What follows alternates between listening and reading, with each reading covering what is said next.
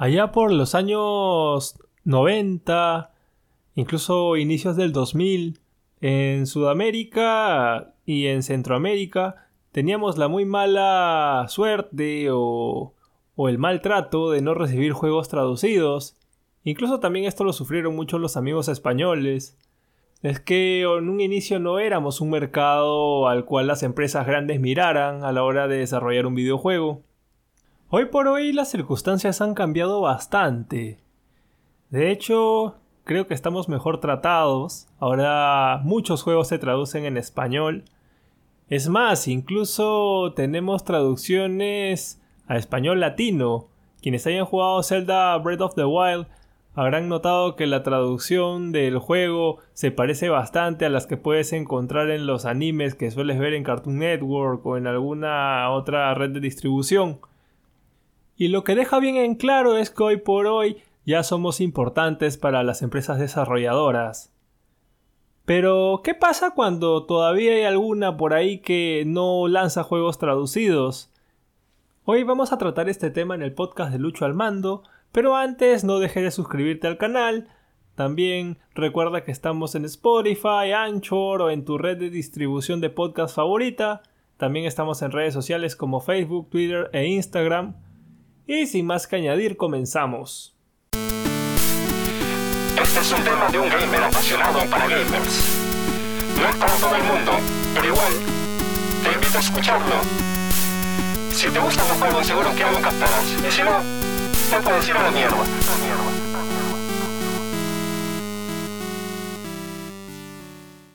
Como mencioné al inicio, el mercado sudamericano, europeo, España concretamente, Centroamérica, México ha cobrado bastante importancia en el transcurso de los años. De hecho, hemos sido un país bastante consumista. Sin ir más lejos, Xbox tiene una campaña bastante fuerte en el mercado mexicano, tanto así que Forza 5 creo que transcurre en una localidad mexicana. Eso quiere decir también que hay que tratar a los fans hispanohablantes dándoles juegos traducidos a la lengua materna que hablan. Pero ¿qué pasa cuando te llega un juego que no está traducido y de pronto tú eres un jugador de la nueva escuela? Entonces lo primero que sueles pensar es, oye, no, este juego no está traducido, no entiendo lo que están diciendo, es una mierda y directamente decides ya no jugarlo. Y personalmente creo que estás en todo tu derecho de hacerlo. Es más, cuando me toca jugar alguna joya que no está traducida me da bastante más flojera que jugar algún juego traducido. Y eso, bueno, es natural, ¿no? Es decir, hace un desgaste adicional del cerebro el hecho de estar traduciendo las palabras. Para las personas que podemos hablar dos idiomas, creo que este tema es superable. De hecho, tengo la suerte de reconocer que me puede pasar Persona 5 sin una traducción. Tampoco es que el inglés que manejara este juego fuera nada del otro mundo. De hecho, es bastante sencillo, pero no deja de ser un conocimiento indispensable si es que quieres disfrutar un juego de estas características. Y este mal lo hemos venido sufriendo desde hace bastantes años. Recuerdo que en aquel entonces, en el año 98 o 99, cuando quería pasarme Zelda Ocarina of Time, tuve que tirar de un libro de traducción para poder entender la historia o poder al menos tratar de descifrar algún puzzle, pero pude hacerlo al final de cuentas. No fue fácil y seguramente si lo hubiese jugado en español nativo habría sido mucho más sencillo y más divertido, pero es lo que tocaba en aquellas épocas. Hoy por hoy estas circunstancias son inadmisibles, sobre todo en juegos que tienen bastante texto.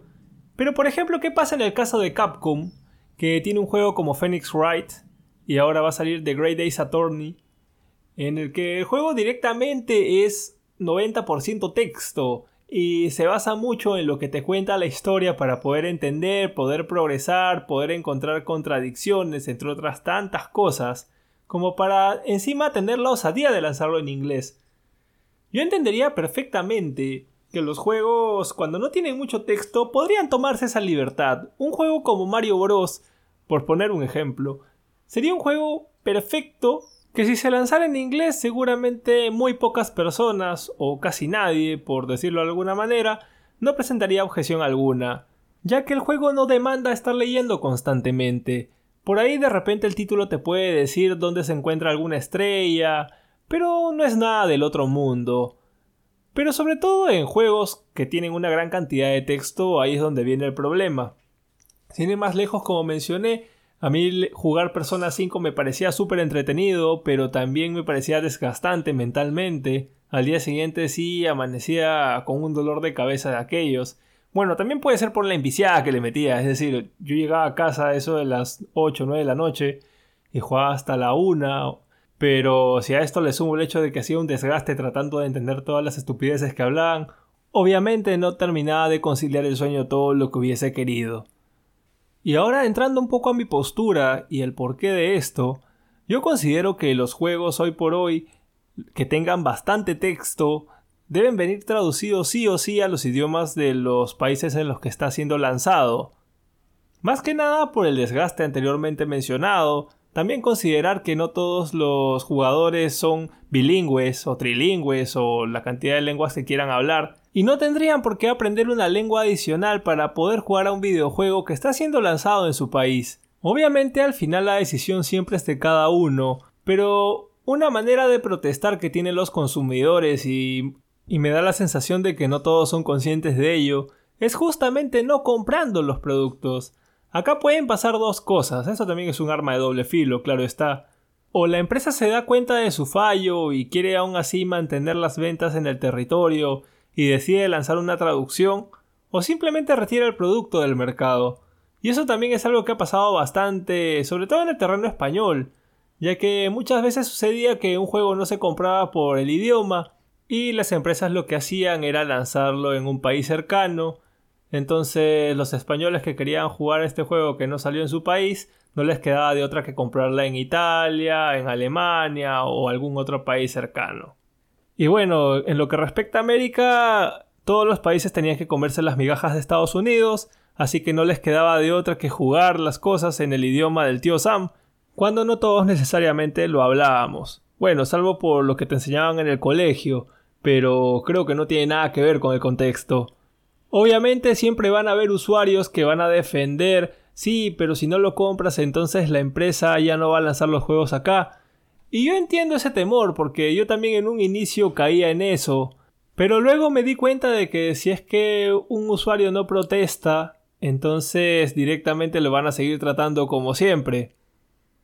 Hoy por hoy creo que las empresas ya son conscientes de la cantidad de mercado que representamos y por ello es que tienen que esforzarse más en sus productos, porque saben que los latinos estamos acá para comprar videojuegos. Capcom no puede venir a lanzar un juego como Phoenix Wright, por más que me encante este juego, lanzarlo sin ninguna traducción, al igual que Atlus. Esta última, bueno, con el apoyo de Sega y creo que meditando un poco sobre su accionar, se ha dado cuenta de que sus juegos tienen que venir traducidos. Y gracias a la solvencia de nuestro mercado tenemos hoy por hoy Shin Megami Tensei Nocturne y Atlus bien pudo haber lanzado el juego nuevamente solo en inglés, pero no, esta vez se tomaron el trabajo de traducirlo en español, lo cual se agradece bastante. Yo lo voy a rejugar nada más para enterarme todas las cosas que no me enteré en su momento. Lo mismo con Persona 5 Royal. Para quienes no lo hayan jugado en su versión original es un gran momento, traducido al español, si van a comprar la saga Phoenix Wright, compren la versión de Nintendo, que es la versión que sí se tradujo al español, lo van a disfrutar mucho más, aunque hoy por hoy escasea un poco ya que el juego es de Nintendo DS, las versiones que sacó Capcom no están traducidas. Pero lo cierto es que Capcom siendo una empresa tan grande, que no le destine recursos como para traducir la saga de Phoenix Wright, al menos deja mucho que desear. Ahora si me dijeras que es una empresa chica, alguna de esas empresas a las cuales suele distribuir Exceed o Marvelous.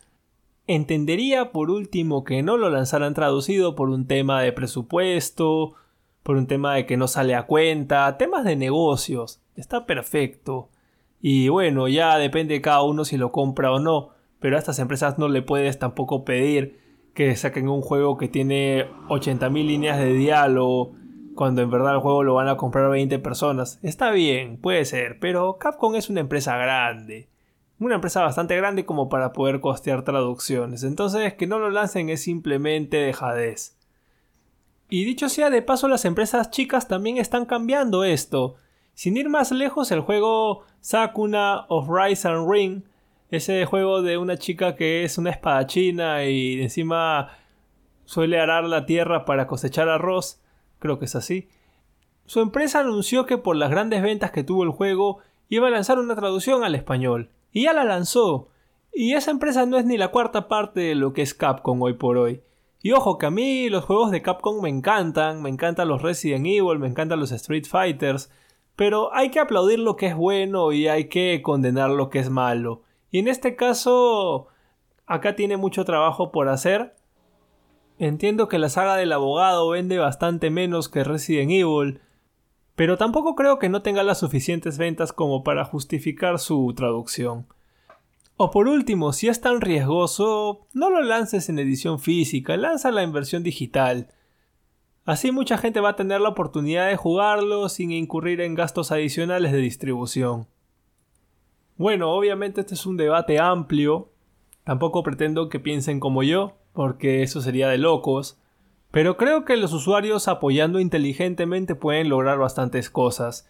Sin ir más lejos, si no fuera por los usuarios, hoy por hoy no tendríamos Xenoblade Chronicles en América, no tendríamos la secuela de Shenmue 3, no tendríamos Mighty Knight 9, que al final acabó siendo una porquería.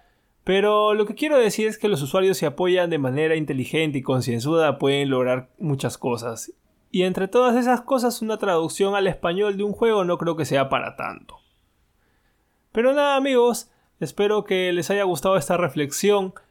Déjenme sus comentarios saber qué opinan al respecto, si es que vale la pena el arriesgar de esa manera, o es mejor lanzarse de cabeza antes de que un juego no vuelva a lanzarse en el mercado. Y bueno amigos, eso es todo por hoy, espero que les haya gustado esta sesión y ya nos vemos en una próxima edición.